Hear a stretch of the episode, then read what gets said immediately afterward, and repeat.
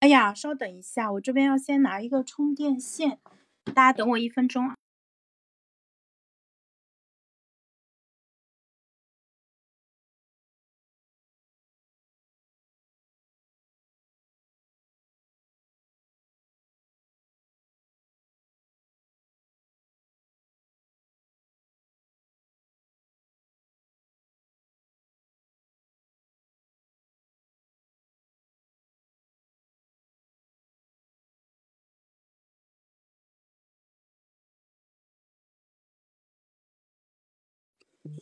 Hello，阿楚，中午好。稍等一下，我刚才跑去拿充电线了，然后我现在先分享一下房间。稍等，分享。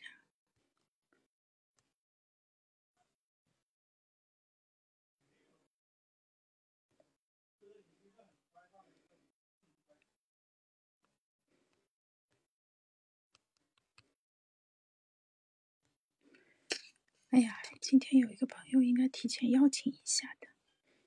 小明还有是托马斯。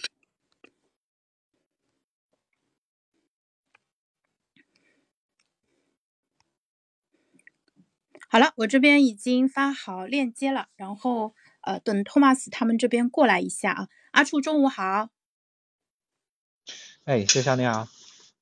你今天开始休假了吗？还是还在北京？呃，休假了，然后还在北京，今年就不回家过年了。OK，那今年有什么计划？就是春节这个时间。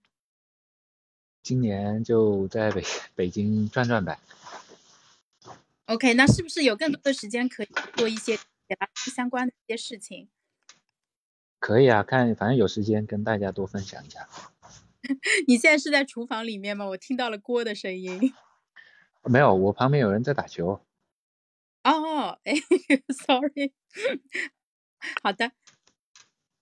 嗯，那那个我这边其实今天申请了推送，哦，现在已经大家都进来了。那托马斯也来了，我这边正式跟大家开一下场啊。呃，大家中午好，欢迎大家来到喜马拉雅开麦广场这边，我是潇潇。那今天中午十二点钟，我们给大家带来的一场直播，呃，叫做《致开发者和创始人们：国产工具软件出海要怎么做？写拉松 （Write Asom） 的经验来了。那今天非常荣幸可以请到写拉松的创始人阿楚，然后来给大家做一下分享。阿楚先简单跟大家打一声招呼吧。哎，大家好，哎，潇潇朋友，大家好。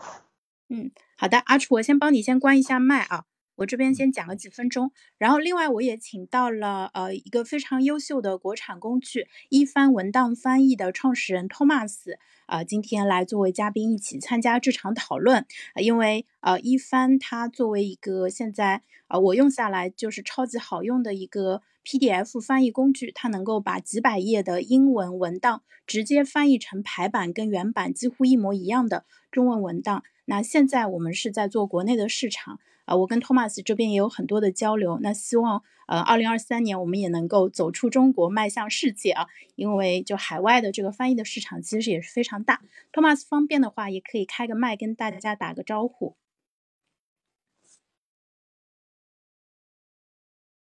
Hello，大家好，潇潇好。嗯，好的，好，两位嘉宾都已经到位了。不好意思啊，我这边给大家简单介介绍绍一下写拉松的一个情况。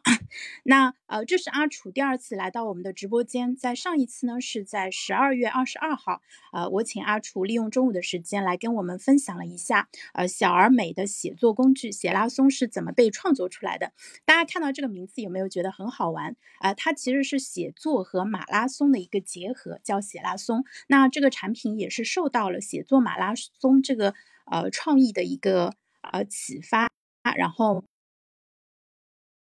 呃，我们还请阿楚分享了，就是作为一个在他的本职工作之外的一个创业项目，他怎么用几年的时间啊，把这样一个艺人公司的项目给做出来。那上次在节目当中，阿楚就提到啊，说他会在近期完成写拉松的一个出海。那呃，也就是在一月十三号上周五的时候，写拉松已经在国外著名的。呃这个新品发布网站 Product Hunt 上面完成了鞋拉松海外版的发布，所以今天我们非常高兴可以请到阿楚来给我们分享他的出海经验。呃，那接下来我就会通过呃一些问题向阿楚这边啊去呃请教一些具体的一个细节，然后呢，呃阿楚也是非常 nice 的说，哎，呃只要他知道的，他都会愿意分享给我们啊。所以如果我们在直播间里面有创始人，或者是说你自己想做工具软件，呃也考虑发展海外市场的话，呃可以就是呃留下来多听一会儿，然后那个我们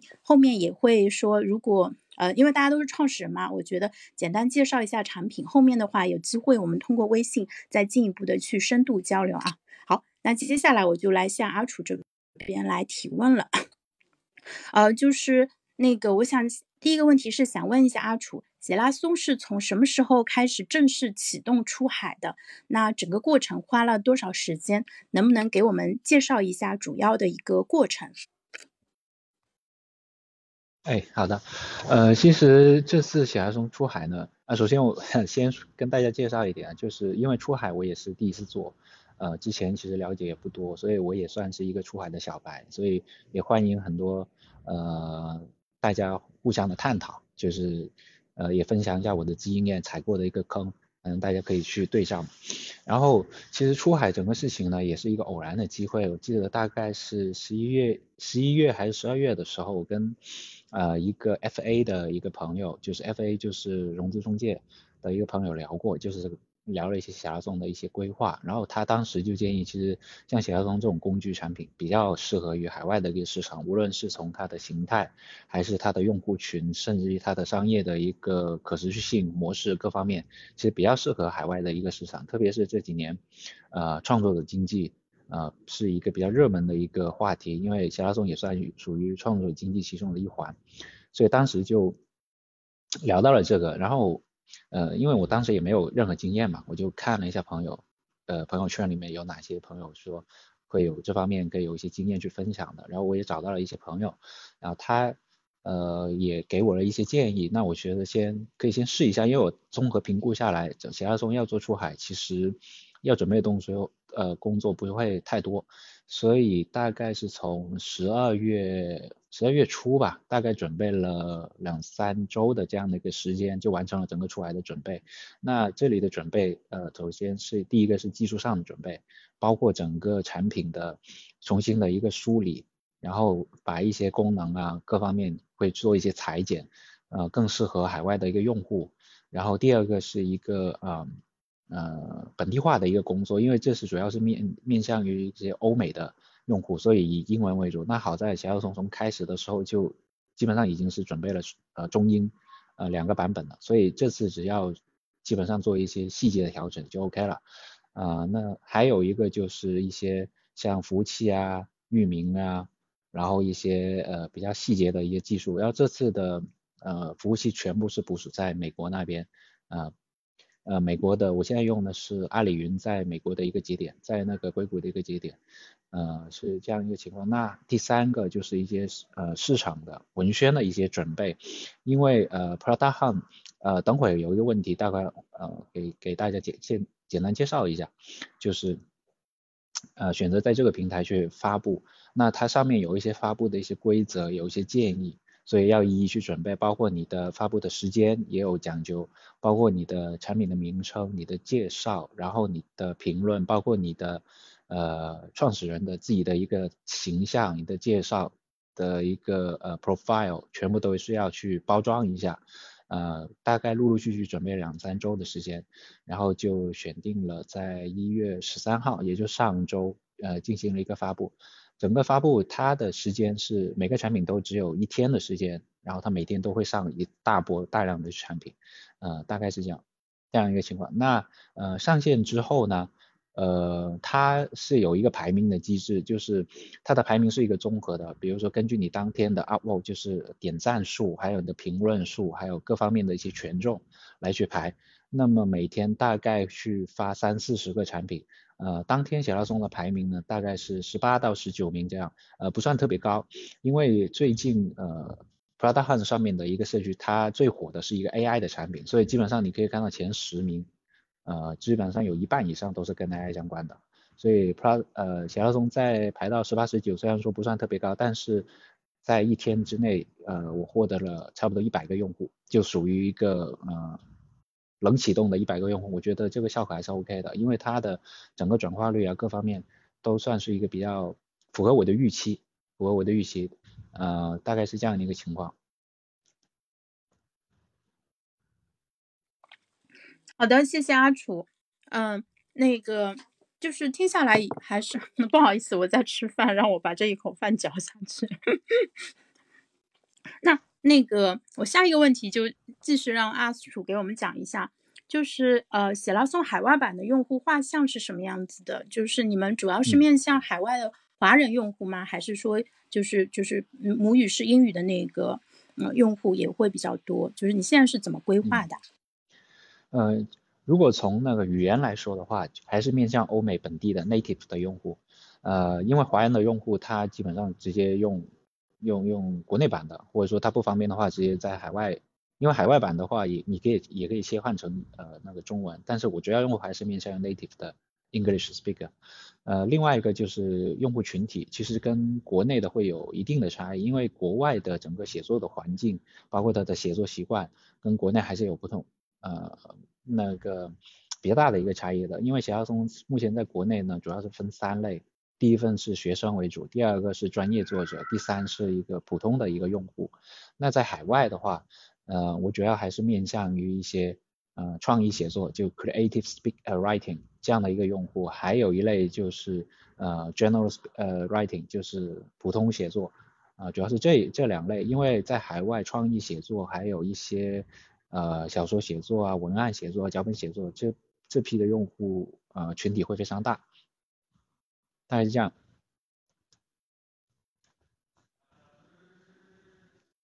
我这边有点卡，那个大家在评论区给我反馈一下，是阿楚那边卡还是我这边卡了？应应该是你那边卡吧，我听你的声音有点断断续续。OK，哎，但是我就坐在路由器边上。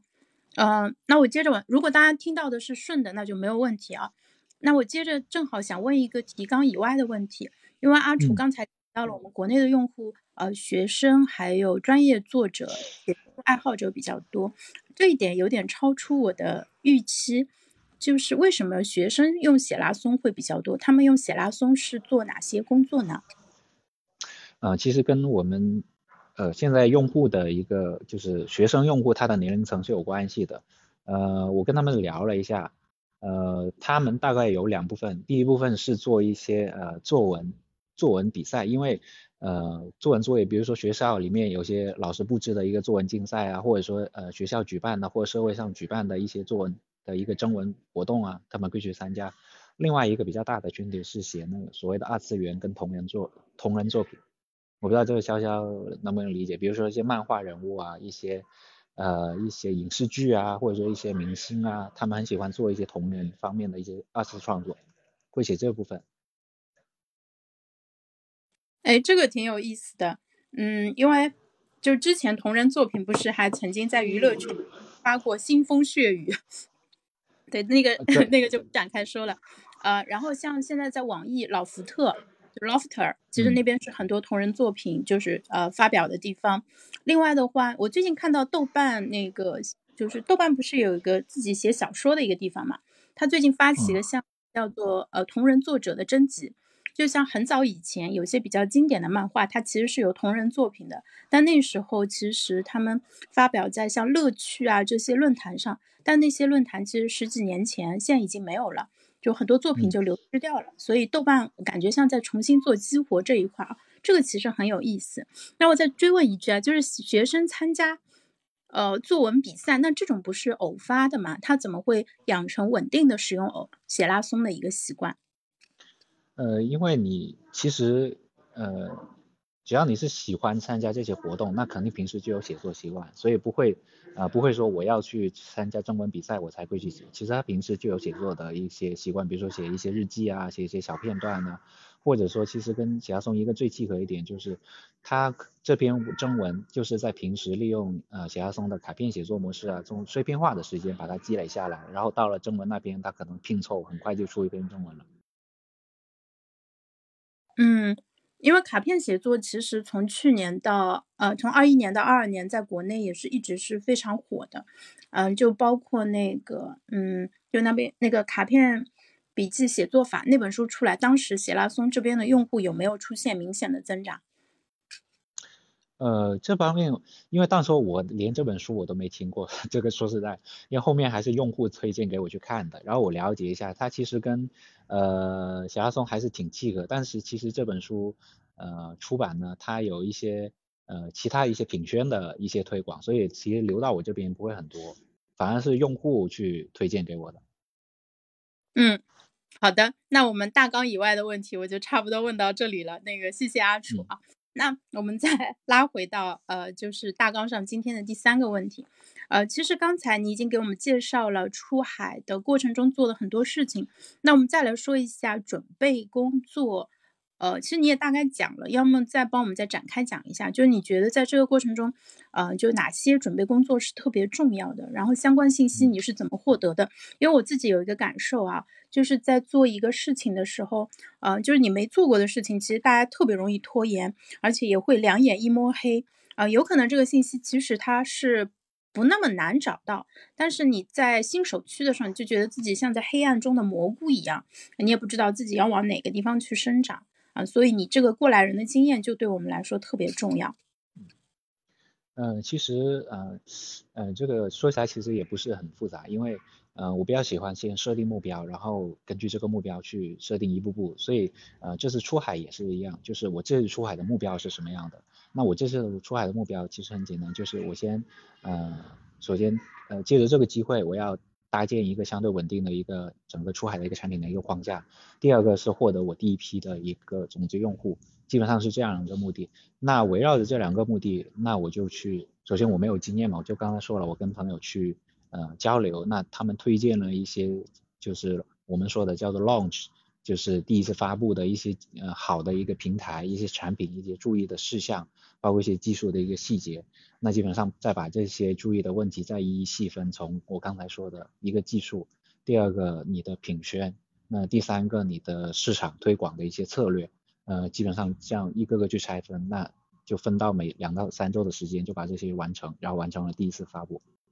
呃，其实我觉得最重要有一些呃产品，不管是国内国外，最重要的还是要呃清楚你的用产品的定位。还有你的用户群是什么样的？就是你想获得的这个用户，呃，他会来自于哪里？这个这部分是需要自己去做一些工作的。比如说写拉松，它面向的是一些创意写作，或者说一些大众写作的一个用户群，那你就要你至少自己要去 Google，或者说通过其他方式要找到这个这部分人群，他在哪里，他们的需求是什么样的，他们现在的。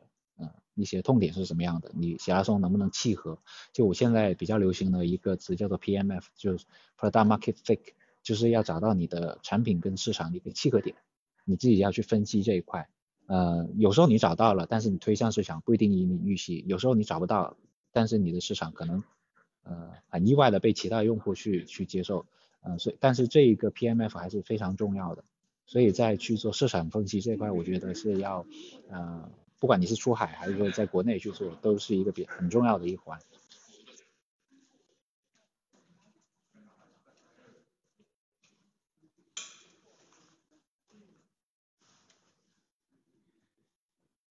喂，哎，潇潇，听到吗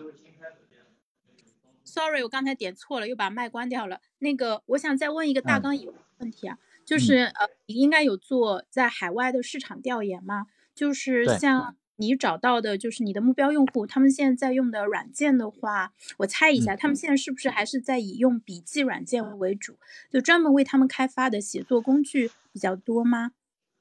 呃，其实还挺多的，因为写作这个事情在在国外是一个很长期的市场，你你可以想象，他们现在的主要的一个通讯工具还是 email。你就可以想可想而知，他们在写作在他们日常生活中的一个广泛性，所以他们的写作工具很多已经存在了十几二十年甚至几十年的，很老牌的都有，各种形式都会有，有有离线的线下的，有 web 的，有有有笔记的，呃都都有，呃他们就是从我的观察，呃就是海外的用户跟国内用户，他们还是喜欢这种啊。专用工具专用，就是呃我写作的我就写作，然后笔记的我记笔记，他们会比较分的相对会比较轻一点。就可能国内的话会模糊这个概念，你用呃笔记软件你也可以写那个呃你可以写去文章，你可以甚至是呃那个呃备忘录你也可以拿来写。当然这个从功能上是完全没有问题的，但是在海外的用户他们比较喜欢那个专用。啊，这一点非常有意思，因为像中国的互联网公司也喜欢做超级航母型的一站式服务，就最好你来了我这里，就不要再去竞争对手那里了。那个你刚才说，对对，说到写，然后这，嗯嗯，这这个我就想嗯补充一点，其实呃在呃国内国外，当然这个没有好坏之分了。国内国外一个产品的一个，就我自己的理解啊，最大一个区别就是国内的很多产品，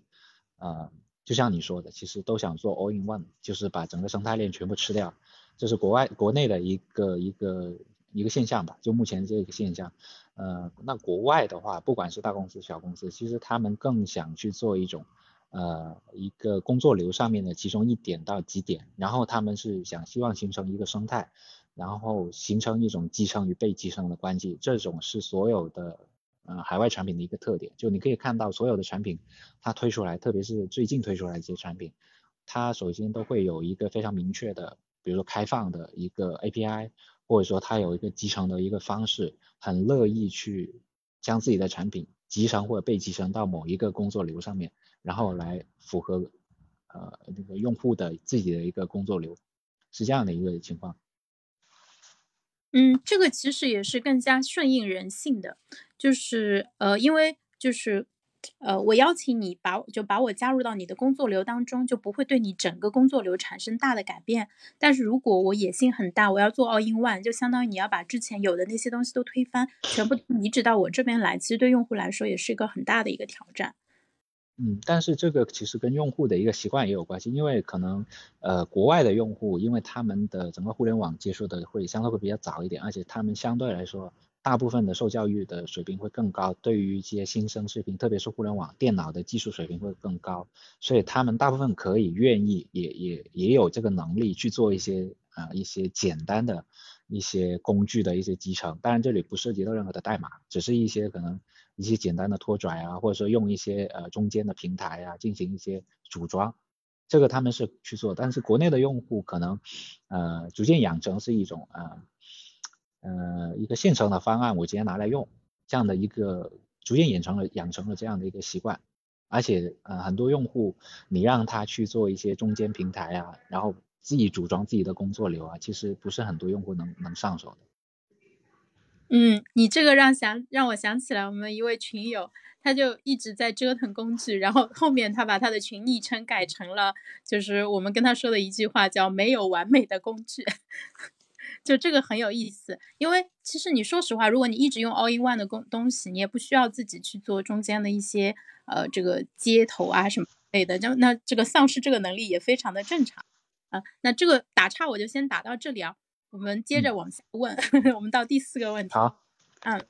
，Product Hunt 它是一个什么样的一个网站？那通过 PH 发布会有什么样的好处？以及顺便问一下，呃，它是否有发行的一个成本？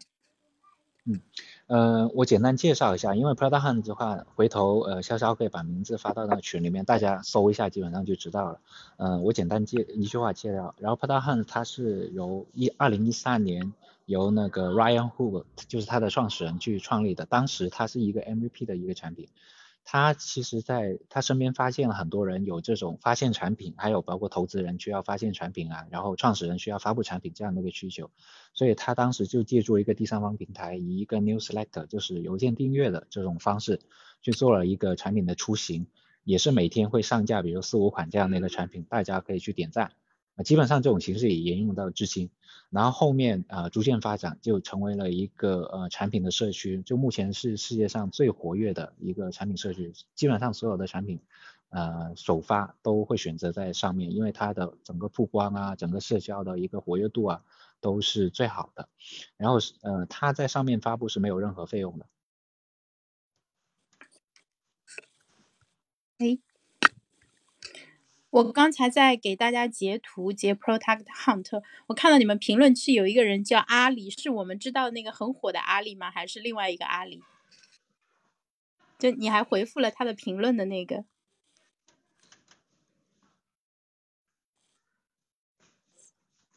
嗯，OK，那个，哎，阿楚能听到我说话吗？嗯，听到。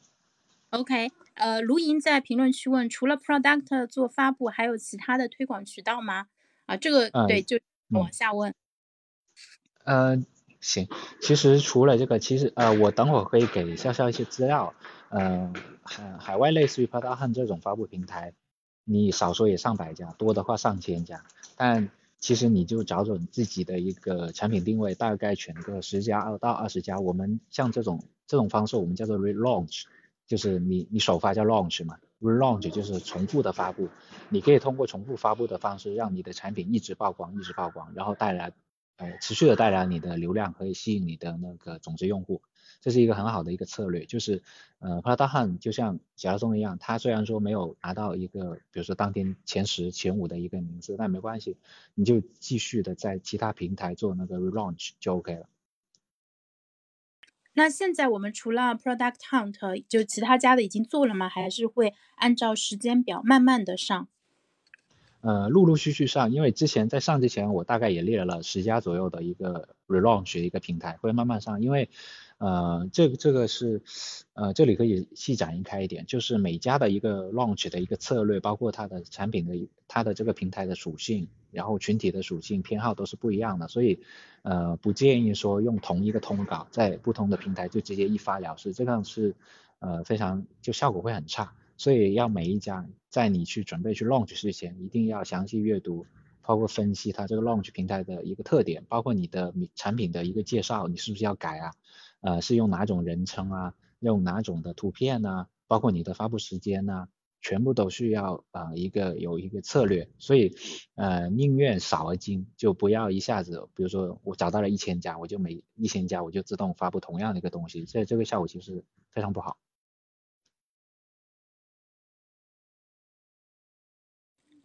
好的，哎，那下一个问题啊，就是说在我们做了 launch 以后。Relaunch 也是一个获客方式，对不对？那除了这个获客方式，有其他的那个主动获客的一种方式嘛？然后顺便想问一下，呃，国外的营销跟国内会有什么样的不一样？嗯，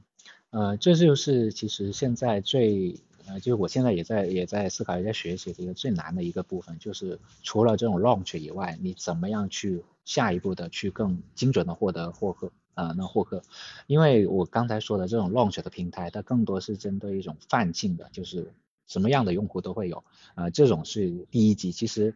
这跟国内做那个市场营销是一样的，就是你要形成一个漏斗。啊，在最上面的漏斗，然后慢慢漏下漏下，一层层漏下来才是你的核心用户。那么呃，像 Prada Hunt 啊，像其他的这种 Relaunch 的平台，它你可以把它理解为跟 SEO 一样，是一个最上层的一个漏斗。那接下来你就要找下一层的漏斗。那在海外海外里面呢，呃呃，我自己分析，包括我跟朋友了解，呃，下一层漏斗应该是各种社区，就是。呃，一种你可以是精准的垂直社区，也可以是一些呃大的社区的一个分论坛。呃，那目前来说，最值得去做营销的是一个国外的论坛叫 Reddit。嗯，我不知道大家有没有听说过，它类似于国内的一个贴吧，但是它上面的用户呢更呃更精准、更小众、更垂直。它里面光是比如说小亚中，光是写作的相关的这种论坛，可能就上百个。然后每一个上面都有严格的一个规定，你可能你你的稍微一个字或者说一个图片不符合规定，马上就会删除掉。所以在上面要做运营是非常非常难。但是，一旦你成一旦你呃顺利的发出去，不是做好运营，它的效果是非常好的。就是说下一步一个重点应该是做这种精准的呃社群运营，就是在这种垂直的社区里面，要跟这些用户去发现你的用户去做推广。而且这种推广，呃，是不能以这种硬推广的方式，比如说我就直接把我的产品介绍放出来，发一些图片，放个链接，这种百分百是被毙掉的，而且很多用户是很反感的。一定要，呃，可能要甚至结合到他每一个用户的一个评论，包括他的需求，你要针对他的需求，要找到你产品的一个契合点，然后慢慢去回复，甚至你在回复里面不能出现你的产品，要慢慢的在跟用户的沟通的过程中，然后慢慢让用户。来反过来去做一个引导。所以，嗯，我觉得下一步一个，呃，一个比较好的或者说一个重点是是这种精准的垂直的社区运营。好的，Reddit 我这边有听说过啊，那有没有考虑像 Quora 或者说像在 YouTube 上面做一些宣发，比如说自己做点视频啊，或者说呃找一些用户进行分享？嗯，呃，Quora 跟那个 Reddit 我我理解其实是一样的，也是这种呃用户就是 UGC 的一种一种平台，所以其实一样的，这两个肯定也会去做。呃，然后像 YouTube 这个有时间，我也可能会找一些朋友帮我去做一些宣传，或者说一些评测类的。呃，我比较喜欢这种就是评测类的，或者说结合工具流的，就你自己的工作流的这种一个视频，也会去做。好的，嗯，哎，那个写拉松上面我看那个用户评论，就是在 Product Hunt 上面说。呃，有 discount 嘛，所以就是首发的时候，其实相当于他们就可以购买了，对吗？呃，它因为呃 discount 只是一个呃一个一个码而已，就是你在付款的时候输入这个码就能拿到 discount。OK，那呃你你现在前面说到第一天收获的那个呃一百个用户是付费用户还是注册用户呀？这个不不知道。注册用户，注册用户还没，暂时还没有转化呢。OK，OK，好的，嗯，行，那我们接着往下问啊。刚才那个小朋应该，因为喜马这边会有一些小朋友可能用大人的账号，所以他们有时候会在评论区 去发一些奇怪的东西，大家直接 ignore 就可以了啊。那个，呃，另外想就是刚才听到了说。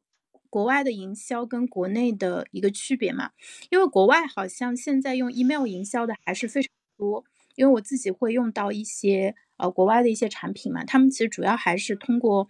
呃邮件来跟用户进行沟通的，呃，然后那这个其实也确实是说明国外的人的读写能力都是确实是比较强的。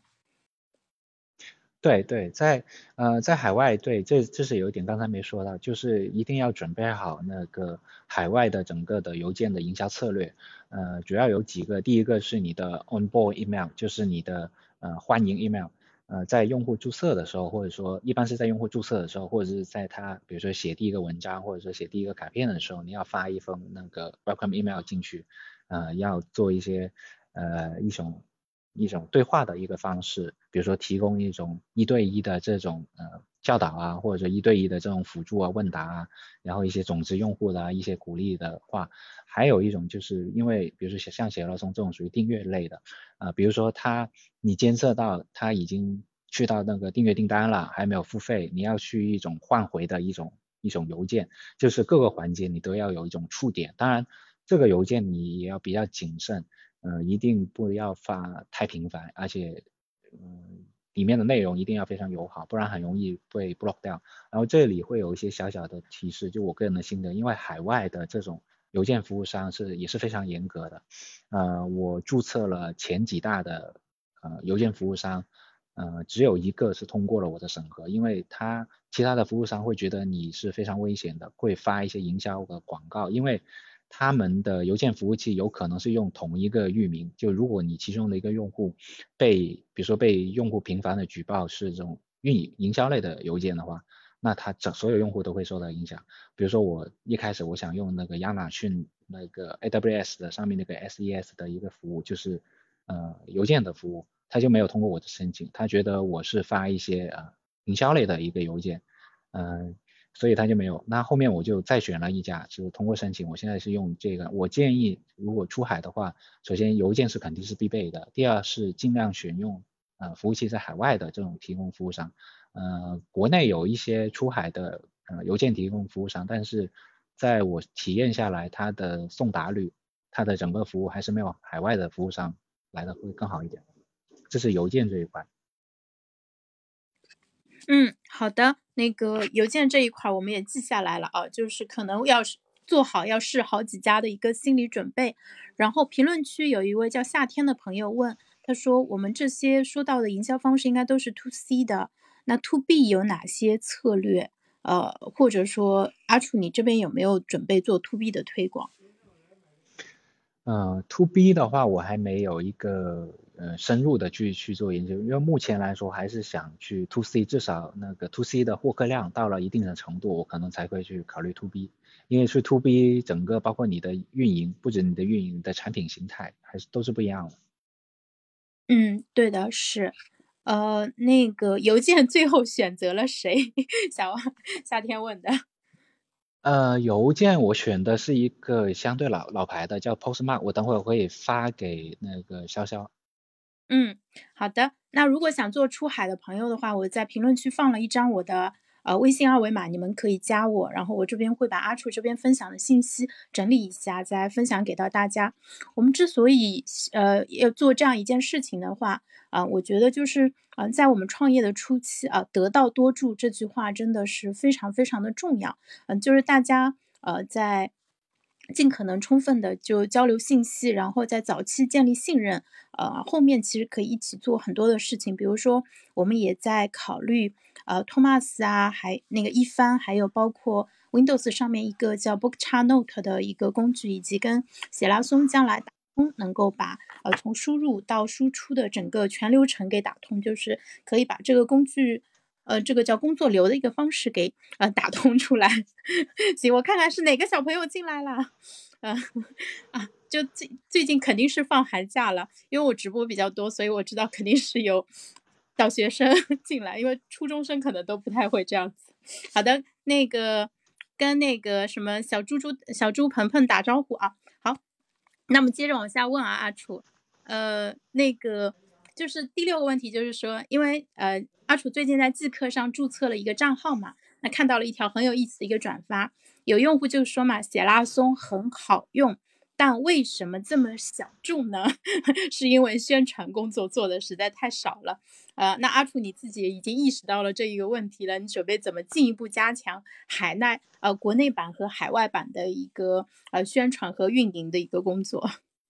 嗯，首先运营这一块不是太少了，是根本就没有做。呃，因为因为这个项目的性质嘛，它一直都是属于一种呃小众的产品，呃，是我业余的一个产品嘛，所以真的没有时间去更多的去做宣传，呃，所以。呃，今年吧，因为今年可能想更多的放一些呃精力会放在这一块。另外一个问题是什么呢？因为小乐松它的性质是呃一个小众呃不是一个一个业余的产品，我会把我工作中一些不方便实现或者不没有机会去做的一些东西、一些想法会在里面去去做去做试验，所以呃从。这两三年陆陆续续会加入一些很多很多的我种试验性的一些功能、一些想法，嗯，这会造成一些工具的一个臃肿，所以会造成一些小白的用户啊，或者是一些嗯比较初级的用户啊，他们上手起来会比较麻烦。就像你上一期提到的，其实你现在也只用了百分之可能十二十的这样的一个功能，包括我自己也是这样的。所以我这半年以来呢，基本上没有加太多的功能，一直在做那个功能的一个减法。呃，有的是直接把功能砍掉，有的是做功能的一个呃一个整合。就目前来说，基本上把功能就梳理出一个呃一个完整的一个流程，就相对来说会在用户的体验呐或者上手方面会降低很大的一个门槛。呃，其实在这是在那个宣传之前一定要去做的，不然的话，哪怕我获得很大的一个流量，啊用户他上手非常困难，你会流失掉。所以呃这是关于运营这一块。那么在海内外，因为这两个群体其实是不一样的，所以它的策略肯定也是不一样。当然可能会中间会有一些呃重叠的地方，比如说有些用户他可能是大 V，他在海外一些有自己的一个粉丝，那在通过他的宣传，可能国内外的用户都能看得到，这也是一种一种方式。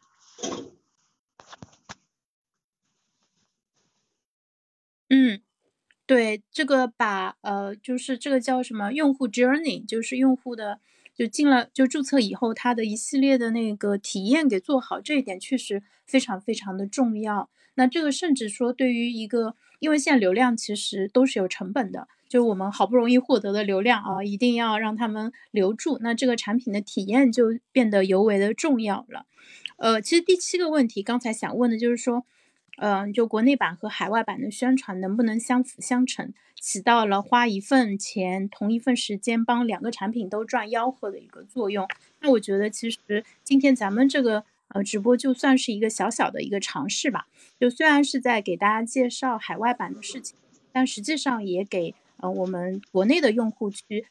呃让大家更好的了解到说血蜡松是一个什么样的一个产品，以及阿楚是一个什么样的一个创始人。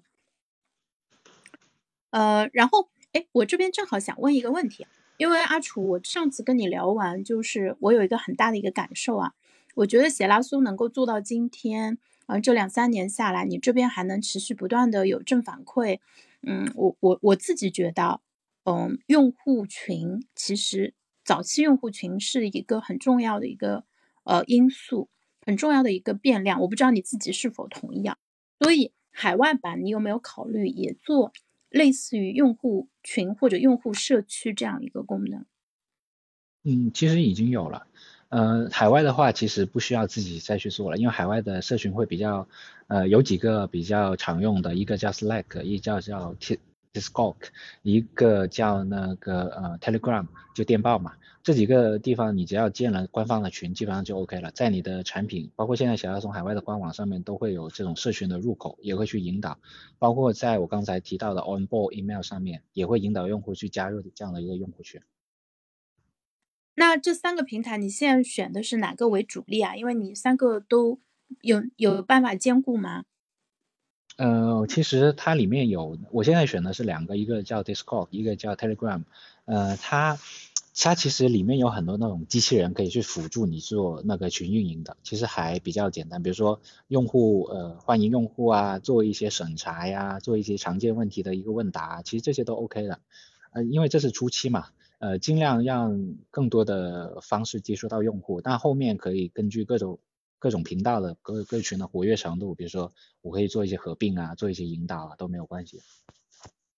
嗯，我为什么会非常强调用户群组的话？呃，就是对于用户来说，如果这个产品非常的 smooth，用下来没有任何疑问，不需要找运营、找客服的话，那这个产品基本上是可以脱离。真人客服纯的那个去独立运作，但是事实上，我们现实中使用的很多工具，难免都会有一些，哎，我不知道该怎么办了，或者遇到了一个小问题的时候，那这个时候有这样一个社群的支持，就显得尤为重要了。这个也可以避免用户在早期就不太熟悉功能的时候脱落掉。嗯，其实我觉得用户群，呃，除了解答用户问题，其实另外一个就是让你的产品呢更有。更人性化，就是更生动，就是让用户觉得你是直接跟这个产品是有对话的，而不是说仅仅使用一个工具。哎，对的，这个创始人，呃，这个真人的这个感觉其实是非常重要的。就是当我跟阿楚这个人在打交道，或者说我跟一家公司在打交道的时候，其实呃感受是完全不一样的。因为我很难跟一个公司去建立情感上的连接，但是跟一个真实存在的人。呃，人跟人之间连接是会很容易的，而且早期用户他也是呃承担着，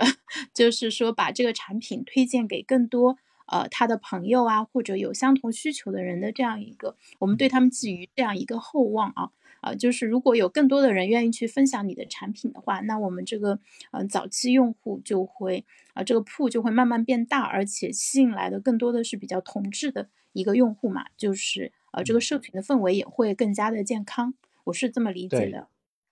对，其实这个大家可以有空可以去看一下 Notion 的整个的推广的一个历史。呃，Notion 一开始呢，它也没做一个大规模推广，它更一开始也是一个很小众的一个软件，然后也根据它的一个创始人的一些经验，它也接一些很一些 To B 的一些用户，它真正有一个爆发性的增长呢，是他们呃后来创了一个叫做 Notion 大使。呃的一个这样的一个计划，就他们第一个去落地的一个国家是韩国，他们找到韩国的一些当时 Notion 的一些超级粉丝，把他们授予他们作为一个 Notion 大使，然后赋予一些他们一些权限，一些特定的一个权利，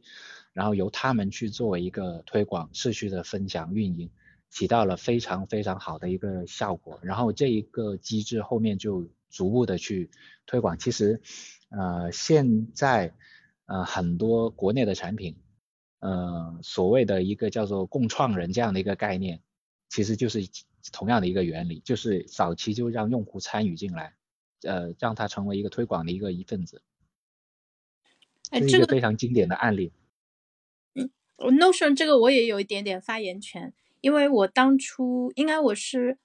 呃一九年的时候，圣诞节那一天接触到 Notion，我当时是搜到了林米的一个呃个人网站，然后李米应该就是说 Notion 大使的一个角色，就当时我加入他的群的时候，他应该是建了。呃，四个也不五个 Notion 用户群，每个群差不多都是五百人规模的，就相当于他自己运营着有两三千人，就是中国最早的一批 Notion 用户的一个社群。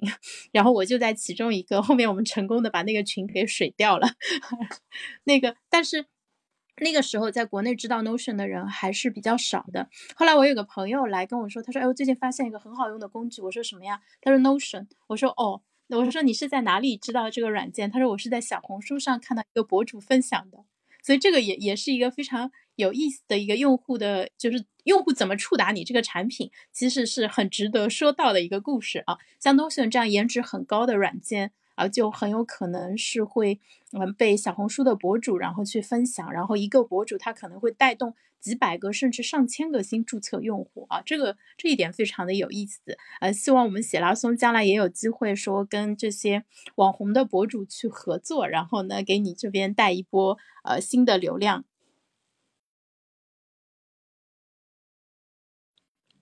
阿楚是不是不知道怎么接这句话了？只能说是的。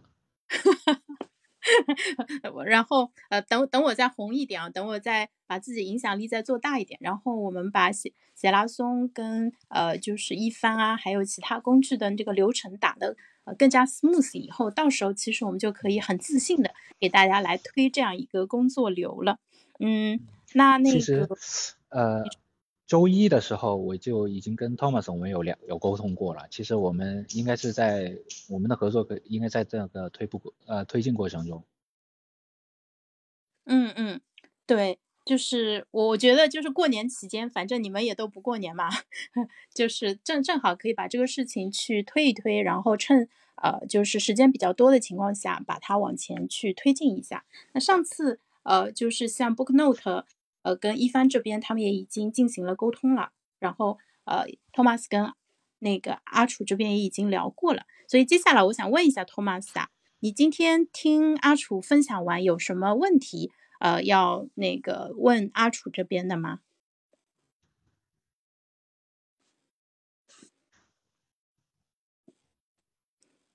嗯，呃，是是这样的问题，我我今天有个小问，就问一个小问题吧，就是。因为我在呃周一的时候和阿楚这边聊了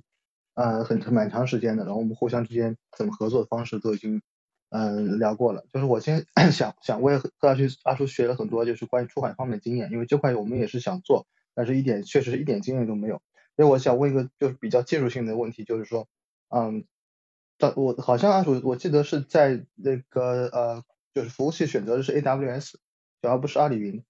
就这个成本上面是出于什么考量，还是出于什么性能上的考量？因为如果我们一般要出海的话，我们这个服务器上的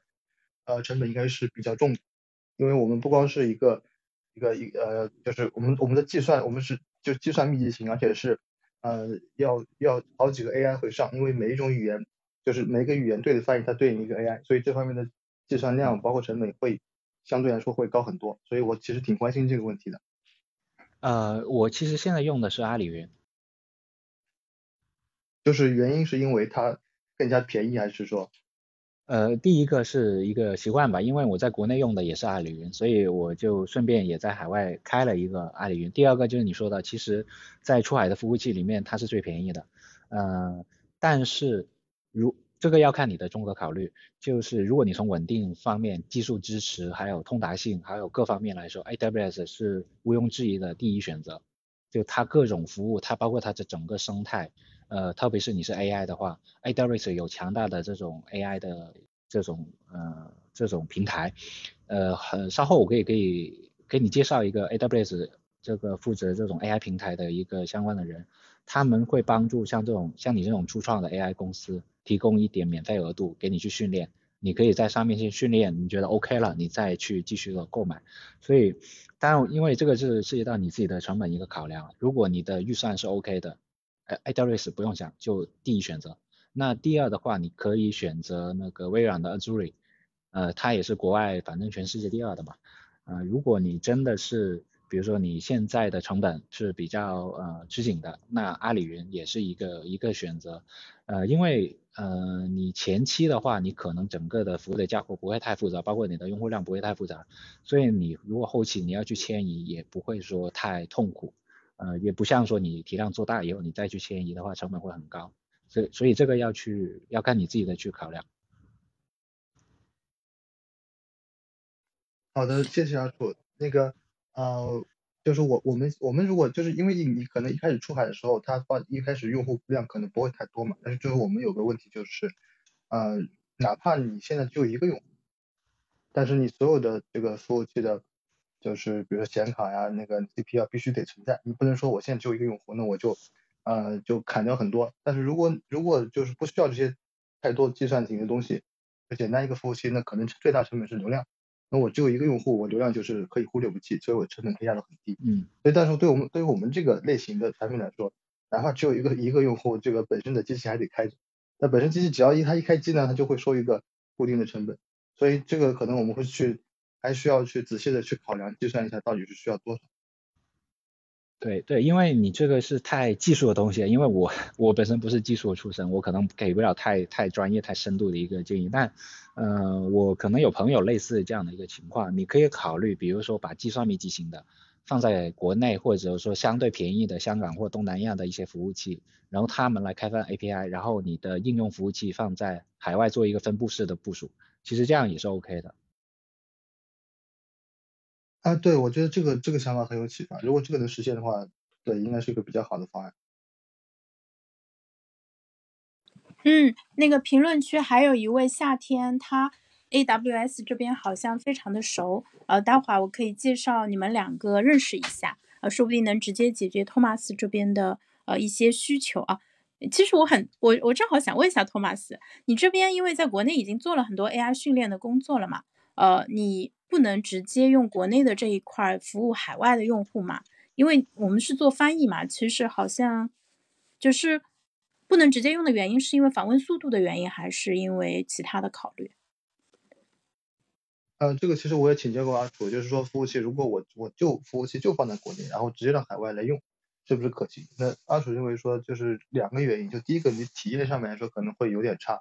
啊，因为它有延时啊等等带宽各种限制。第二个原因可能是。就是我我不知道，就是就是是不是有这种这种风险，就是可能会存在防火墙或者被屏蔽的或者突然中断的情况。那如果出现这种情况的话，肯定是对用户来说是不可接受的。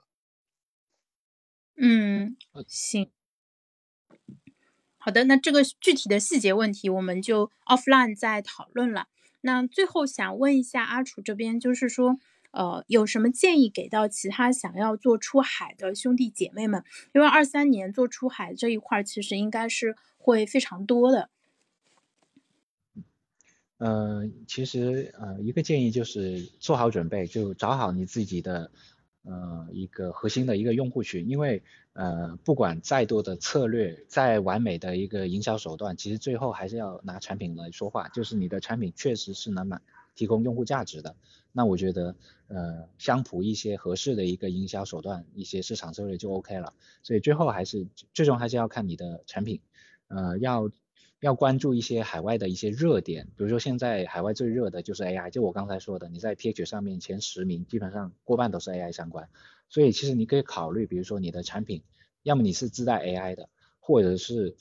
你你可以考虑，比如说像小亚松，我可能。呃，接下来我可能会在两三月的时间，我会再 launch 几款产品。这几款产品呢是很小而轻的，就是只有一个单一的功能，但是我就主打 AI，但是也是跟小亚松是关系的。这样的话，你可以不断的呃围绕你的产品去做一些呃紧扣热点的，或紧扣一些先进技术的一些用户需求的一些功能一些小产品，这样会呃